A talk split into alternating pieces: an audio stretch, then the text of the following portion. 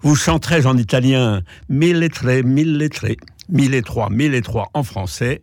Mille et trois, c'est la ritournelle du fameux air de Leporello, notre Ganarelle, un air dit du catalogue, car il énumère le nombre de conquêtes féminines de Don Juan dans l'opéra du même nom de Mozart. L'air du compositeur est entraînant, plaisant, l'arrière-plan de ce que débite Leporello est plutôt sordide. Faut-il plutôt, à quelques unités près, se tourner vers les contes des mille et une nuits, bien connus aussi par la musique envoûtante de Rimsky-Korsakov et son style onérique, soi-disant oriental, je ne vous chanterai pas, la belle chère Azad, épouse du jour du sultan Shahriar, condamnée à être décapitée au petit matin, comme toutes celles qui l'ont précédée, qui réussit pendant quelques deux ans et huit mois à tenir en haleine son royal époux jusqu'à ce que celui-ci se lasse de sa fureur homicide. On dirait aujourd'hui féminicide.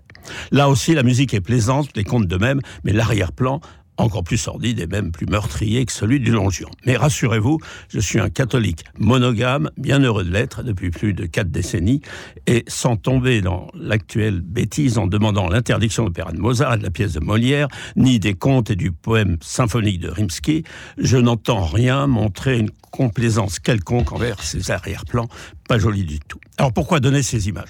Il se trouve tout simplement que ce sont les deux références qui me sont venues à la mémoire lorsque j'ai pensé évoquer ce qui vient de dépasser le cap des mille et c'est ce qui s'est produit pour cette chronique. Voilà plus de mille fois bien plus en comptant les rediffusions, que je vous ai entretenu quelques minutes sur ce qui me tient à cœur. Vous comprendrez aisément que je ne pouvais pas passer les laisser passer cette occasion d'adresser un grand merci à Radio Notre-Dame, à ses responsables, à ses techniciens, et aussi de vous adresser à vous, fidèles auditeurs, les mêmes remerciements.